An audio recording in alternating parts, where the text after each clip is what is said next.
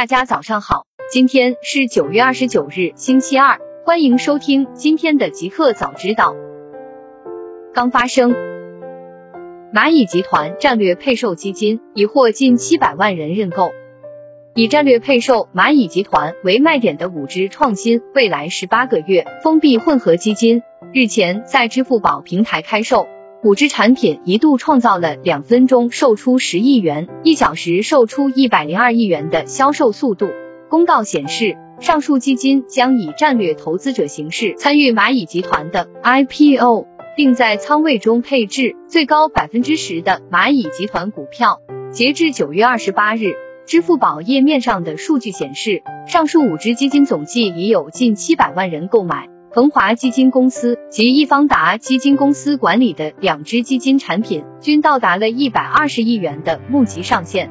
以支付宝为代表的线上基金销售正逐渐形成新赛道。业内人士分析称，依托移动互联网技术和金融科技能力，线上理财渠道正在用低门槛、普惠、便利的服务吸引新兴成为理财群体，并与传统理财渠道形成互补。在此次基金销售过程中，风险提示也并未缺席。据了解，截至目前，已有三十四万人因为风险承受能力与产品不匹配，收到了支付宝的劝退通知，提示用户不适合购买相应产品。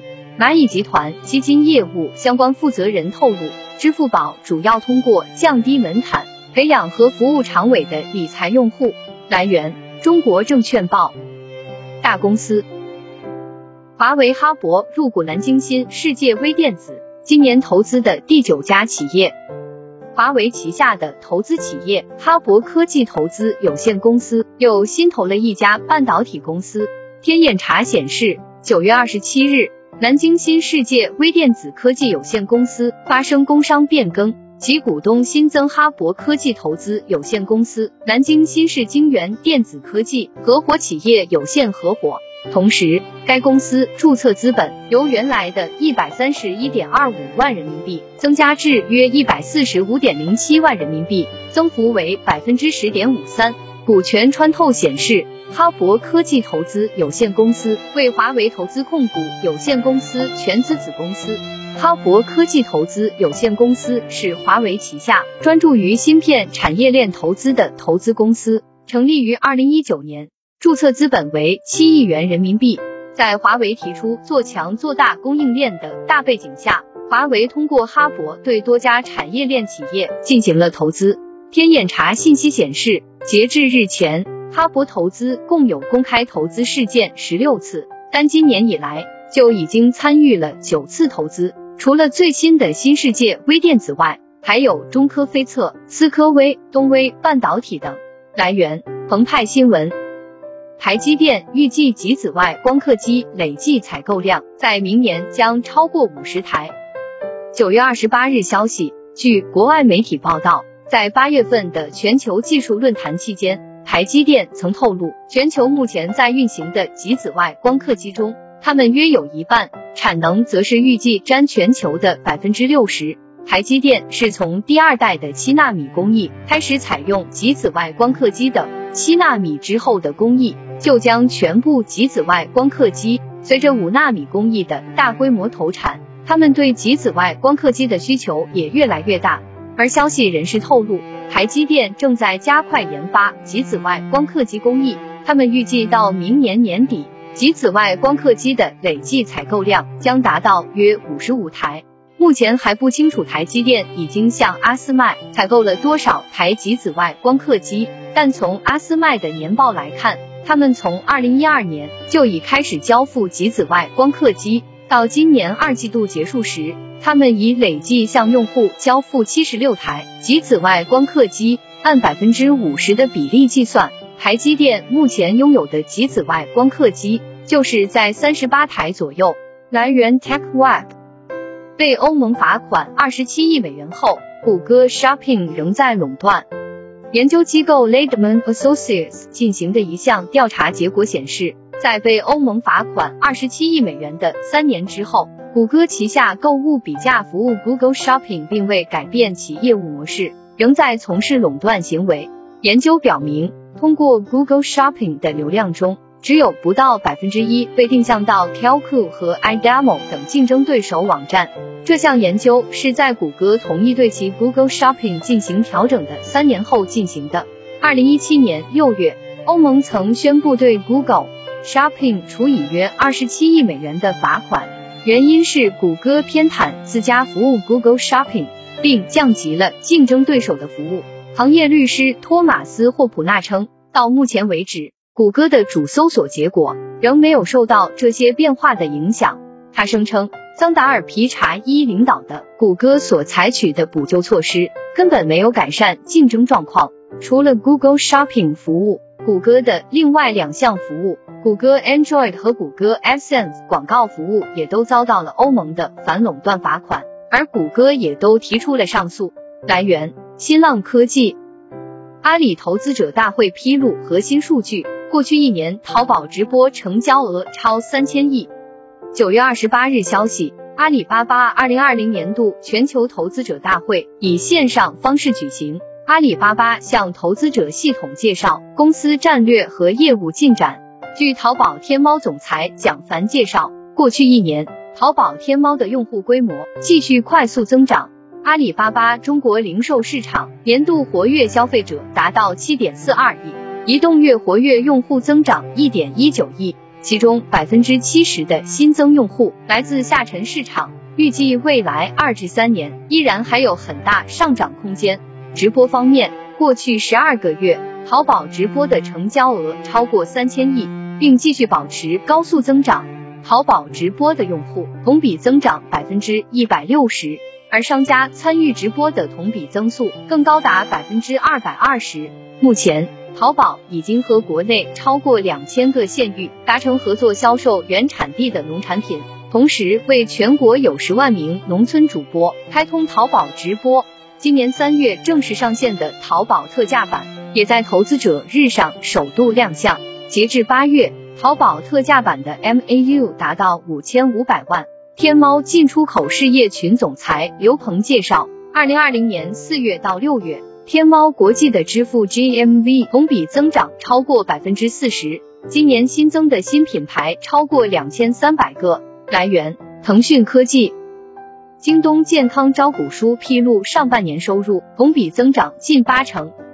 九月二十七日晚间，京东健康披露了招股书。招股书显示，京东健康二零一七年至二零一九年的收入分别为五十六亿元、八十二亿元、一百零八亿元。二零二零年上半年，京东健康的收入达到八十八亿元，同比增长百分之七十六。这些收入主要来自自营业务，销售医药和健康产品。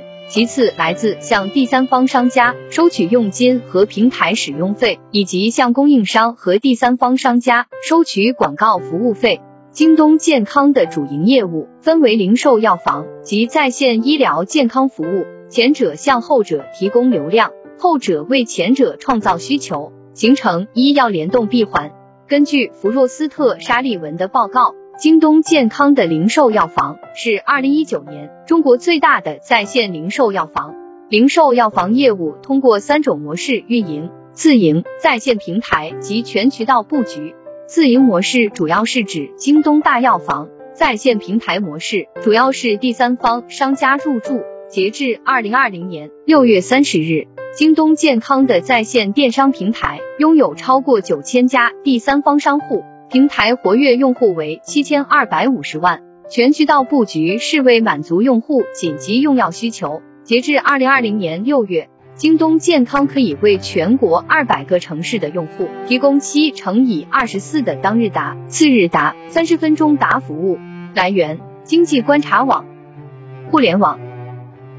原华为副总裁、小牛电动创始人李一男在创业造增程电动汽车。淡出公众视野多年的李一男，已悄然杀入新能源汽车领域。从多位行业人士处获悉，小牛电动创始人、前小牛电动 CEO 李一男已投身新能源汽车创业阵营。与理想汽车一样，李一男的新能源汽车项目也采用增程式技术方案，首款车为 SUV，计划打入二十万元左右市场。消息人士透露，李义南的新能源汽车项目已经启动一年多，在上海等地设立了研发中心，团队规模有一百多人。目前项目已经进入样车阶段，样车是对车辆的性能和设计可靠性等进行试验，验证完成就将进入小批量试制阶段。二零一四年涌起的新造车创业大潮，经历融资、量产、交付等多重考验，已经从百余家规模锐减至十余家，而稳定交付的仅有蔚来、理想汽车、小鹏汽车、威马汽车等数家公司。新能源车的创业窗口期即将关闭，但有熟悉李义南的投资人认为，现在入局新造车行业并不晚。如果他开放融资，我们会第一批投资。来源。三十六氪，传河马组建河马优选事业部，正式进入团购赛道。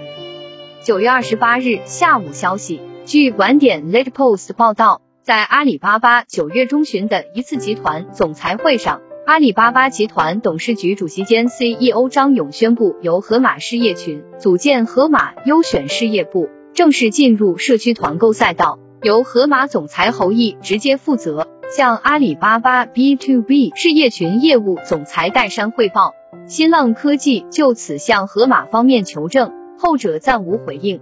社区团购在今年再次成为巨头关注的焦点。七月，美团发布组织调整公告，宣布成立优选事业部，进入社区团购赛道，由美团高级副总裁 S Team 成员陈亮负责。同时，原小象事业部更名为买菜事业部。继续加速发展美团买菜业务，负责人为新重阳向陈亮汇报。而在此之前，滴滴已开始以小程序的方式小范围测试诚心优选。彼时，滴滴方面称和跑腿、货运等类似，诚心优选也是对新业务的尝试探索之一。而最近，诚心优选 APP 已正式上线，与小程序功能相同，用户选择自提点后即可选购商品。拼多多不仅上线了多多买菜小程序，还申请注册了多个与之相关的商标。而阿里巴巴则多路出击，菜鸟则借菜鸟驿站进军团购等服务领域，与大润发、欧尚等全国连锁商超合作，升级为数字社区生活站。此外，饿了么也开始招兵买马，组建团队，大举进入郑州。来源：新浪科技。快手永久封禁上万色情账号，封禁直播权限一千七百个。九月二十八日消息，快手社区官方账号快手小客服在发处罚公告。八月一日至今，快手累计永久封禁色情账号十四万七千二百零四个，回查清理二十一万一千三百二十九个违规视频，回查清理违规评论六万三千八百五十一条。回查清理违规用户信息两千四百六十三条，封禁直播权限一千七百个。公告称，一些用户利用账号昵称、简介、评论、群聊等功能，发布涉及色情的内容或招嫖信息，诱导用户前往微信、QQ 等第三方平台进行涉黄交易、诈骗等。公告最后称，一直以来，快手对恶意传播色情内容的行为零容忍。长期致力于与色情黑产和诈骗行为作斗争，不断迭代算法识别模型，提升平台识别和打击治理能力。来源：中新网。小鹏汽车获广州开发区四十亿元融资，第二工厂落户广州芝士城。九月二十八日消息。小鹏汽车智能网联汽车制造基地在广州市芝士城智能装备区奠基。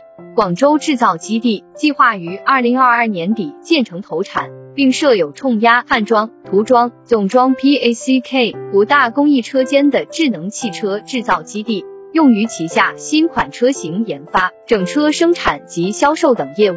同时，小鹏汽车在广州开发区形成涵盖投资、研发、生产、销售等全链条落地，并布局全国投融资总部、智慧出行及整车研发测试业务。小鹏汽车宣布与广州开发区管委会全资企业广州凯德投资控股有限公司达成协议，由凯德提供四十亿人民币融资，以支持小鹏汽车加速拓展业务，包括在广州经济技术开发区建设新的制造基地及购置工厂设备等投资项目。来源：钛媒体。为降成本增供给，滴滴连夜调运十万辆轻桔单车入京。九月二十八日。界面新闻从接近滴滴的知情人士处独家获悉，滴滴近期连夜从太原、沈阳等城市调离了接近十万辆青桔单车运往北京，以增加北京的单车供给。上述知情人士还称，目前滴滴青桔单车已经在京投放接近七十万辆，同时包括北京在内，广州、郑州、武汉、南京、杭州多城市已经投放了接近一百五十万辆。今年青桔单车的战略目标是在其所已经进入的城市，投放量要达到哈罗单车、美团单车两家总和的两倍。上述知情人士称，去年八月，北京市交通委批复滴滴，把北京二十五万辆小蓝单车全部置换为十二点五万辆青桔单车。滴滴出行相关负责人也公开表示。将北京市总量为二十五万辆的小蓝单车，按照二比一的比例置换成青桔单车。这意味着，目前滴滴在北京市青桔单车的数量远超过其该有的配额。针对上述消息，滴滴方面不予回应。来源：界面新闻。马斯克证实，特斯拉上海和柏林工厂将建两款不同新车。九月二十八日消息。特斯拉 CEO 埃隆·马斯克证实，特斯拉上海和柏林 Gigafactory 工厂将制造两款不同的新型电动汽车。此举正值特斯拉计划生产更低价格电动汽车之际。最近，特斯拉的中短期产品路线图变得清晰起来。在未来两年内，特斯拉计划将电动皮卡 Cybertruck、电动卡车 Semi 和跑车 Roadster 推向市场。近期。特斯拉谈到了在中国和德国设计和制造新车的计划。最初，马斯克谈到了在这两个市场招募当地工程和设计人才。随后，马斯克又明确表示，特斯拉计划建立新的团队，设计新车型，并在这两个市场生产。更重要的是，特斯拉上周宣布，将在三年内生产售价仅为二点五万美元的电动汽车。今日，马斯克证实。这款二点五万美元的电动汽车不是更便宜版本的 Model 三，而是一款未来车型，体积较 Model 三要小。此外，马斯克还表示，上海和柏林 Gigafactory 工厂将制造两款不同的新型电动汽车。马斯克说，这两个工厂都将设计原车。至于是否是二点五万美元的新电动汽车，马斯克并未明确说明。新浪科技。新产品，小米电视大师八十二英寸发布，一百二十赫兹刷新率，售价九千九百九十九元起。九月二十八日，小米电视举行线上发布会，发布了两款电视：小米电视大师八十二英寸、小米电视大师至尊纪念版八十二英寸。前者使用四 K 面板，后者使用八 K Mini LED 面板。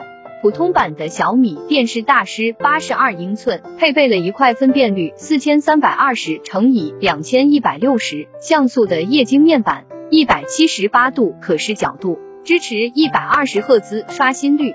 这款电视采用星幕锐影背光系统，具备二百四十个控光分区，同时这款电视实现了对杜比世界 HDR 幺零加 HDR 幺零和 HLG 的全部支持。性能方面，小米电视大师八十二英寸搭载 MTK 九千六百五十高端芯片，采用二十二纳米制程，同时内置四 GB 加六十四 GB 存储配置，最高支持四 K 幺二零 HZ 画质输入。另外一款电视采用了八 K 面板，最大的看点来自于这款电视使用了全新的 Mini LED 面板。对比 OLED 在亮度、对比度、明暗层次细节上得到了突破性提升。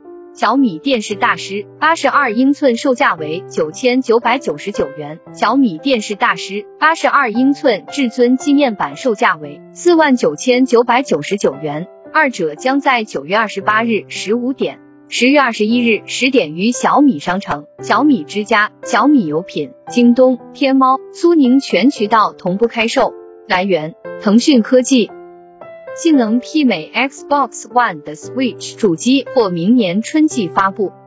任天堂二零一七年发布掌上家庭两用游戏机 Nintendo Switch，截至二零二零年六月。这款游戏机全球累计销量已达六千一百四十四万台，Switch 游戏总销量四亿六百六十七万份，全球销量超越 Xbox One。然而，这款游戏机在屏幕分辨率和其他性能上，相比 Xbox One 却还是有一定差距。在今年，也有消息称，Switch 将推出一个 Pro 版本，支持 4K 画面。更有游戏厂商透露，任天堂要求他们为 4K 做准备。作为三大厂之一的任天堂，面对索尼与微软相继推出新一代高画质主机，任天堂如今也不希望在这方面落后。据爆料人 Dusk Golem 透露，传闻中的 Pro 版 Switch 主机真的存在，而最近一个重要信号也证实了该说法。近期一批 Switch 游戏纷纷获准解锁帧率限制。并且还有消息称，CPU 方面会基于 NVIDIA Tegra Xavier SoC 定制，图形性能与 Xbox One 趋近。